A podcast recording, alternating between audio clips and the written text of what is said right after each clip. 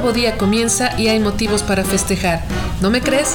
Regálame unos minutos y te cuento qué acontecimientos se celebran en el mundo este día. Yo soy Mati Kiedis y desde los cuernos de la vaca comenzamos con todos los días se celebra.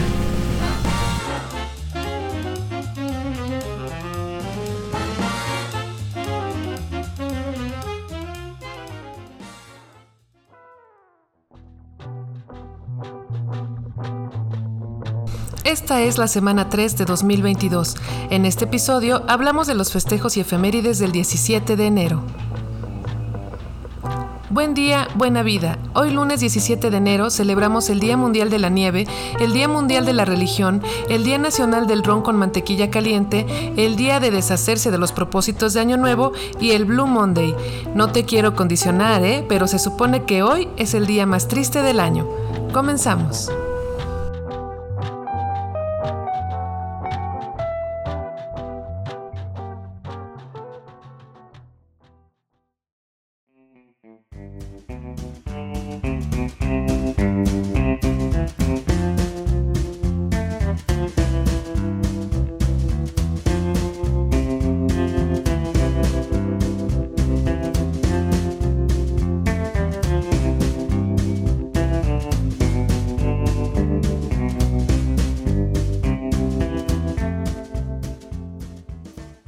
El Día Mundial de la Nieve se celebra el tercer domingo de enero, pero debido a que ayer tuvimos mucho que festejar, te cuento ahora que fue proclamado por la Federación Internacional de Esquí y se celebra desde el año 2007, pretende difundir los deportes que se practican con la nieve como protagonista, como son el esquí, el snowboard, las raquetas de nieve, la travesía de montaña invernal, el hermoso patinaje sobre hielo, el tubing y el trineo con perros.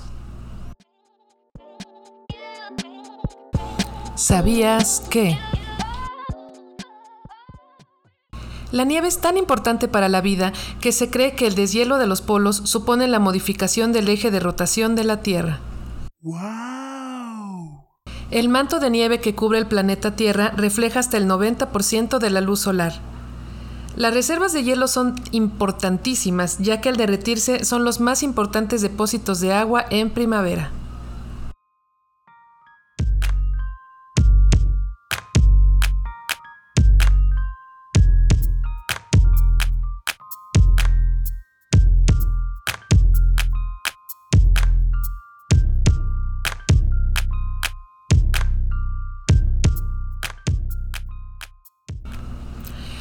Los temas que es difícil de tratar en una reunión es la religión. Siempre se acaba en disgustos y separaciones porque no todos creemos lo mismo, pero la religión también tiene su propio día de festejo, compartido con el de la nieve, cada tercer domingo de enero. Es una fecha para promover la tolerancia a las diferentes creencias y respetar el derecho de libertad de culto que todos debemos poseer.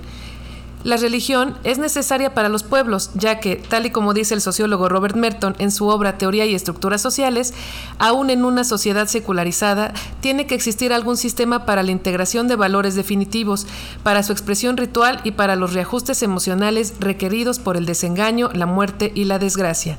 Es decir, la religión nos ayuda a congregarnos y darnos una mano amiga que nos ayude a desentrañar un poco el misterio, la angustia e incertidumbre que nos crea lo que no podemos comprender, como la muerte o la enfermedad. Esta fecha se conmemora desde 1950 por un llamado de la Asamblea Nacional Espiritual de la Religión Bahá'í en Estados Unidos. ¿Sabías que?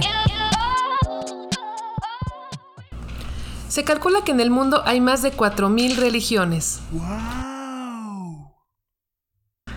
Algunos dioses de los que ya no se sabe nada porque se han extinguido junto con sus creadores son Enlil, Ninlin, Enki, Nergal e Inanna, dioses sumerios que tuvieron influencia en la humanidad hace 4.400 años. Existen religiones monoteístas que creen en un solo Dios, como por ejemplo el cristianismo o el judaísmo, religiones no teístas donde no se reconoce a ningún ser superior, como el caso del budismo o el taoísmo, y religiones panteístas donde se predica que Dios es todo y está en todo, la existencia, el universo, nosotros mismos. Órale, qué chido.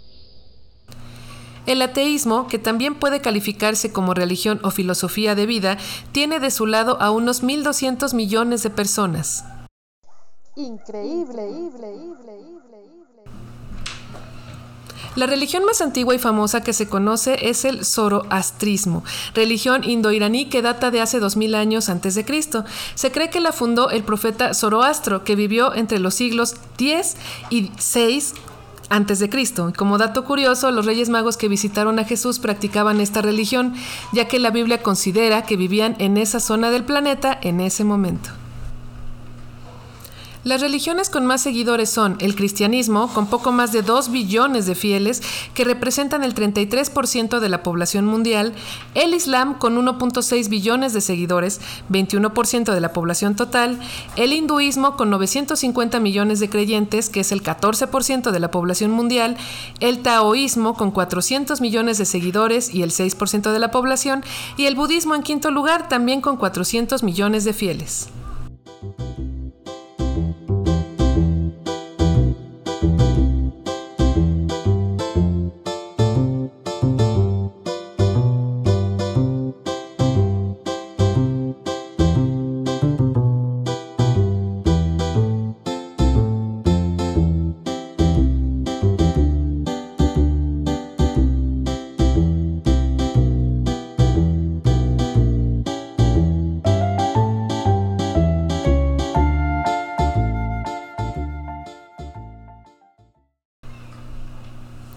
Pues si no conocías el ron con mantequilla caliente, déjame decirte que yo tampoco. Pero aquí estamos para aprender. Eso es todo. Se trata de una bebida popular en épocas invernales, pues ayuda a combatir el frío. Sus ingredientes son mantequilla, ron, azúcar y especias, todo mezclado con agüita caliente y servido en tazas de cerámica para que no se le escape el calor. Se originó en Europa en el año 1700 cuando el ron llegó desde Jamaica. ¿Sabías que? En la Europa del siglo XVIII, cuando el suministro de agua no era confiable, la gente se la pasaba de lo lindo bebiendo licor. Para preparar la masa madre de esta bebida, debes mezclar una barra de mantequilla con dos tazas de azúcar, una cucharada de canela, media cucharada de nuez moscada y un cuarto de cucharada de clavo molido. Esto, luego de mezclado, puede permanecer congelado por meses hasta su uso. Cuando ya quieras hacer la bebida, se agregan a la taza dos o tres cucharadas de la masa, ron, agua hirviendo y a revolver. Puede servirse con crema batida o una raja de canela para decorar.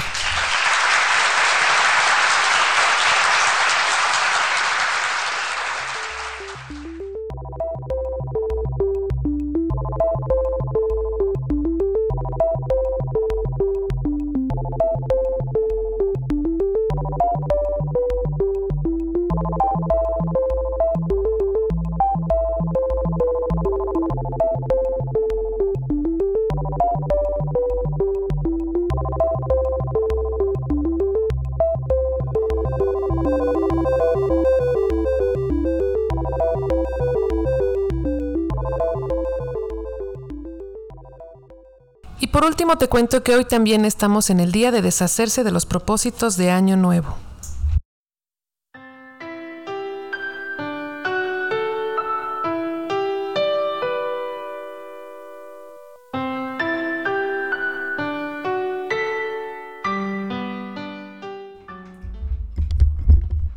Y esto es porque las estadísticas reflejan que luego de dos semanas las personas aflojan la cuerda y olvidan todo lo que con tanto ahínco prometieron al calor de las copas y las doce uvas. Pero ¿quiénes somos nosotros para juzgar?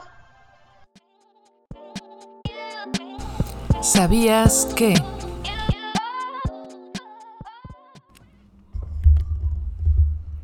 Los 10 propósitos de Año Nuevo más solicitados son pasar más tiempo con la familia, ir al gimnasio, bajar de peso, dejar de fumar, disfrutar más de la vida, dejar el alcohol, pagar las deudas, aprender algo nuevo, ayudar a los demás y ser más organizado. ¿Te suena alguno? Se aconseja que, para cumplir lo que realmente quieras cumplir, seas más específico en lo que pides. Por ejemplo, con el gym. En vez de decirte que tendrás un cuerpazo para verano, di, voy a ir al gym tres veces por semana. De esta forma el cerebro va trabajando más en la rutina. Además, conviertes el propósito en algo que puedes medir, algo que puedes hacer, algo realista. Y con eso, la fecha queda fija en tu cerebro y se convierte en una rutina lunes, miércoles y viernes al salir del trabajo. Y listo, será mucho más sencillo para ti lograrlo. Ánimo que se puede.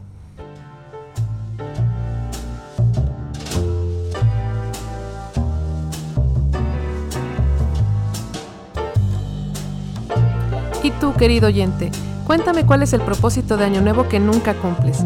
Espero tu respuesta en nuestro Twitter y de paso le das follow en arroba c-celebra. También puedes estar pendiente de nuestras imágenes complementarias sobre los temas tratados en nuestro Instagram c.celebra. Allá los espero.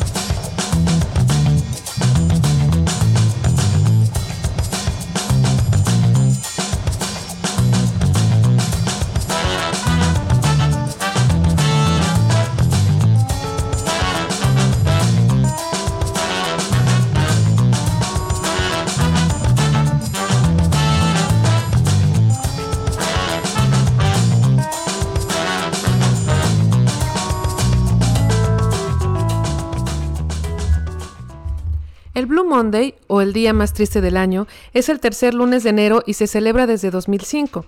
Es triste porque muchas familias no logran recuperarse de la gastadera de los regalos, de la fiesta, de la emoción de ver a las familias, vaya, de darse cuenta de que sus propósitos estaban muy elevados y que les costará más trabajo de lo normal el llegar a cumplirlos. Se origina cuando el psicólogo Cliff Arnold trabaja con la agencia de viajes Sky Travel para descifrar cuál es el día más triste del año. Aunque bueno, se han criticado mucho las formas en las que llegó a su conclusión, porque claro que esto no es un trabajo con bases científicas, pero aún así las empresas lo han explotado ofreciendo nuevos descuentos que te levanten el ánimo y claro, te endeuden más. Los parámetros con los que midió nuestra supuesta tristeza de inicio de año son tan variados y tan volátiles como el clima, las deudas causadas por las compras compulsivas y hasta el tiempo que se llevaba sin lograr un objetivo a largo plazo. ¿Sabías que? Los lunes, de por sí, son catalogados como el día más duro de la semana.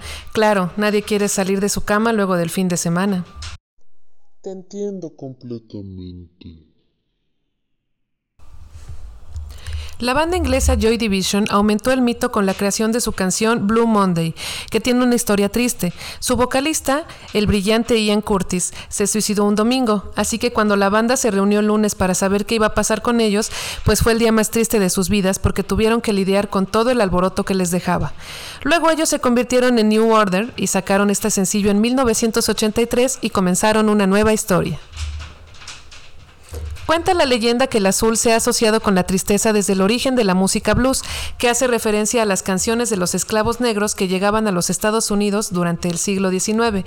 Canciones pesimistas y melancólicas en las que reflejaban el dolor personal o social que sufrían por estar forzados a trabajar en las plantaciones. Y claro que todos recordamos a Tristeza, de Intensamente, que es profundamente azul.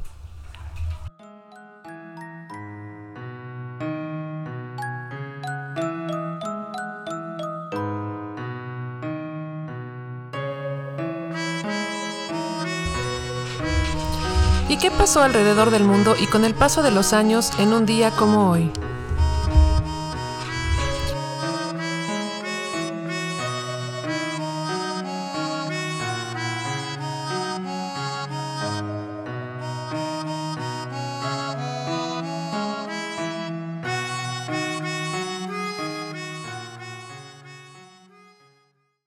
Día como hoy, pero de 1920, entra en vigor por primera vez en los Estados Unidos la ley seca. ¿Y qué creen? No tuvo éxito.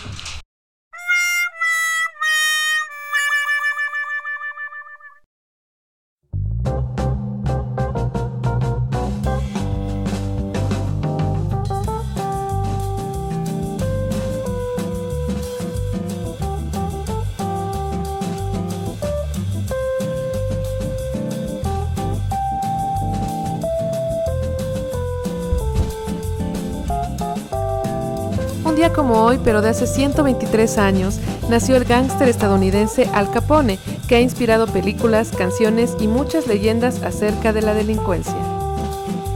También celebra desde las alturas el boxeador estadounidense Muhammad Ali, quien estaría cumpliendo hoy apenas sus 80 años. Alguien que aún está con nosotros para festejar sus 60 años es el fabuloso actor Jim Carrey. También hoy es cumpleaños de la más querida ex primera dama de los Estados Unidos, Michelle Obama. Felices 58.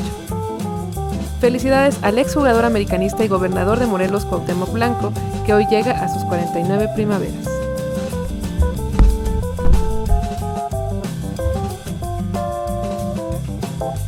¿Has visto la serie New Girl de Fox? Seguro conoces entonces a Zoe de Chanel, que hoy celebra sus 42 años.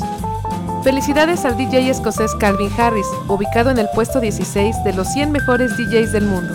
Hoy llega a sus 38 años.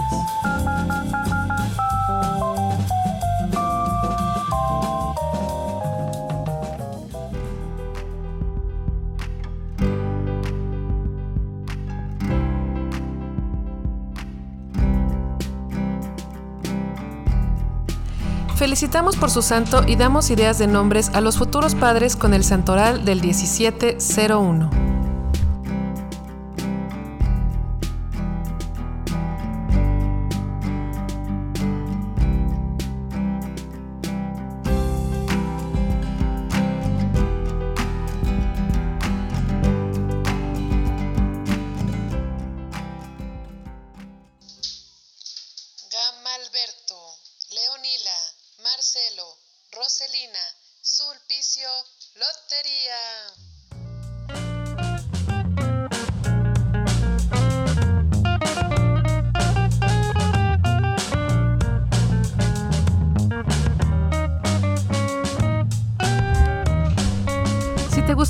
Cápsula informativa, dale al botón de suscribirse y escúchame mañana para saber por qué motivo alzar las copas. Buen día, buena vida. Ande por ahí haciendo el bien que nada le cuesta y recuerde que a caballo regalado no se le ve colmillo. Adiós.